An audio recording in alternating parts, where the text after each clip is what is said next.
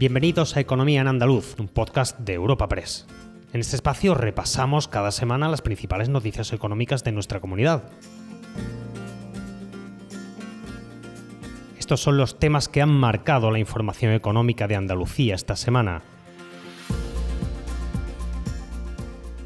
La encuesta de población activa, la EPA, es sin duda la noticia de la semana que viene con datos muy positivos en lo que se refiere al paro y a la creación de empleo en la comunidad.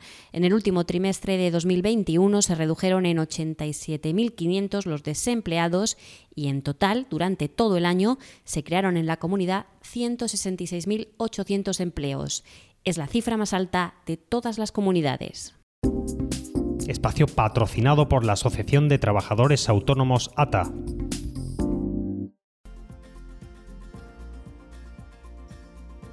Los datos de la EPA trimestrales apuntan que entre octubre y diciembre el paro bajaba en Andalucía en 87.500 personas y se creaban 102.300 empleos. Si se compara con el cuarto trimestre de 2020, también hay datos positivos. El paro bajó en Andalucía en 85.400 personas, mientras que el número de ocupados subió en 166.800.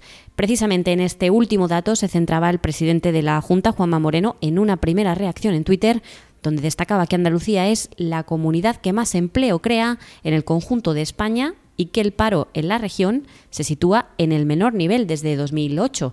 Es una referencia compartida por el vicepresidente de la Junta, Juan Marín, quien apuntaba además que en lo que va de legislatura, tres años, el actual gobierno andaluz ha recuperado una década de destrucción de empleo del PSOE. Juan Marín, vicepresidente de la Junta de Andalucía y consejero de Turismo, Regeneración, Justicia y Administración Local. Parecía que no había receta. Y resulta de que en tres años de gobierno hemos recuperado una década de destrucción de empleo del Partido Socialista. Una década, casualmente, de corrupción política. Una década de desconfianza en las instituciones, donde ni los inversores, ni los empresarios, ni los autónomos se atrevían a poner en marcha un proyecto empresarial. Y, los datos de hoy así lo manifiestan, ¿no? Hemos bajado al 20,18% de tasa de paro, que es la que teníamos en el año 2008. 2008.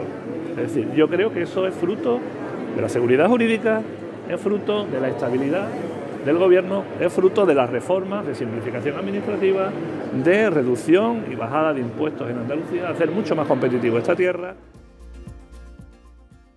La patronal celebraba estos datos que describen, apuntaba una mejoría del mercado de trabajo con relación directa con la liberación de las restricciones y de las limitaciones a la actividad empresarial y dejaba un apunte extra. El nuevo marco legal para las relaciones laborales y la negociación colectiva surgido de la reforma laboral, consensuada en diciembre, puede contribuir a un crecimiento del empleo. Luis Fernández Palacios, secretario general de la Confederación de Empresarios de Andalucía en Andalucía unos datos muy positivos, puesto que lideramos el crecimiento del empleo en términos comparativos con el resto de las comunidades autónomas y eso es así porque eh, se ha producido en el último trimestre del 2021 una mejoría de la recuperación económica que se ha ido produciendo en la medida que se han ido reduciendo las restricciones y las limitaciones de la actividad empresarial pese a la persistencia de la situación sanitaria. Era la opinión de los empresarios y para los sindicatos se trata de evidentes buenos datos que valoran, aunque recuerdan que queda trabajo por hacer y que es necesario tanto apostar por la calidad del empleo, como destacaba UGT, como aumentar salarios, algo que subrayaba comisiones obreras. En este sentido, el sindicato destacaba la precariedad, instando a los empresarios a dejar de persistir en la negativa de aumentar salarios, ha dicho, y también ponía el foco en el elevado número de personas que son parados de larga duración. Sergio Santos, secretario de Empleo y Nuevas Realidades Laborales de Comisiones Obreras Andalucía. La letra pequeña nos muestra una precariedad en la contratación, una debilidad en, el empleo de nuestra comunidad y además esto se incrementa cuando analizamos los datos y vemos que de esos más de 820.000 desempleados y desempleadas que se mantienen en nuestra comunidad, más del 50%, en torno al 50%, son parados de larga duración, son personas que llevan buscando empleo más de un año y no consiguen encontrar. Buenos días, hoy es 23 de diciembre, Día del Pequeño Comercio. Si tienes que hacer un regalo, aprovecha. Buenos días, hoy es 4 de enero, Día del Pequeño Comercio. ¿Has probado a comprar por WhatsApp?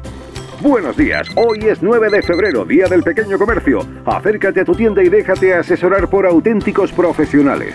Hagamos que todos los días sean el Día del Pequeño Comercio. Haz tu compra hoy mismo en persona o en su tienda online. Junta de Andalucía. Cambiamos de asunto y vamos hasta Moguer, en Huelva, donde avanza el proyecto CEUS, acrónimo del Centro de Ensayo para Sistemas No Tripulados, que cuenta con una inversión de 28 millones de euros y estará terminado para 2023. Así lo aseguraba la ministra de Defensa, Margarita Robles, durante su visita al Centro de Experimentación El Arenosillo. Allí afirmaba estar francamente impresionada con el proyecto en el que trabajan las administraciones en el ámbito local, regional y nacional. Entre lo más valorado por la ministra, que en estas instalaciones llevan 30 años trabajando con hidrógeno, que en otros lugares es aún una asignatura pendiente. Margarita Robles, ministra de Defensa.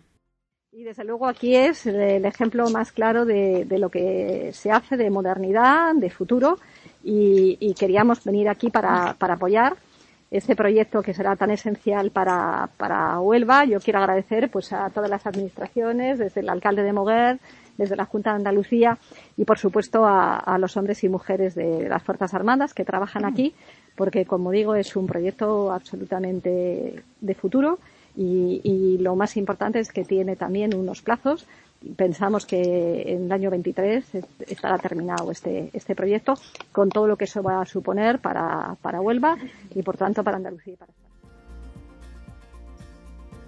Y mientras unos proyectos concretan fechas, otros buscan despegar. Es el caso del proyecto estratégico para la recuperación y transformación económica, PERTE, en este caso para el sector naval, que la Junta ha acordado pedir al Gobierno central. El anuncio lo realizaba el presidente de la Junta, Juanma Moreno, desde Cádiz, donde aprobaba en el Consejo de Gobierno una inversión de 223 millones para la provincia. La idea es, según el presidente, convertir a Cádiz en la locomotora económica de Andalucía el presidente de la Junta de Andalucía, Juanma Moreno. Hemos aprobado solicitar al Gobierno de nuestro país, al Gobierno de España, la urgente aprobación y convocatoria de un PERTE para el sector naval de Cádiz. Se trata de favorecer la captación de fondos, fundamental en este momento, fondos que son fondos europeos que son oportunidades de presente y de futuro para acelerar el modelo industrial y naval de la Bahía de Cádiz y que no podemos, no queremos y desde luego no vamos a perder esa oportunidad desde Andalucía.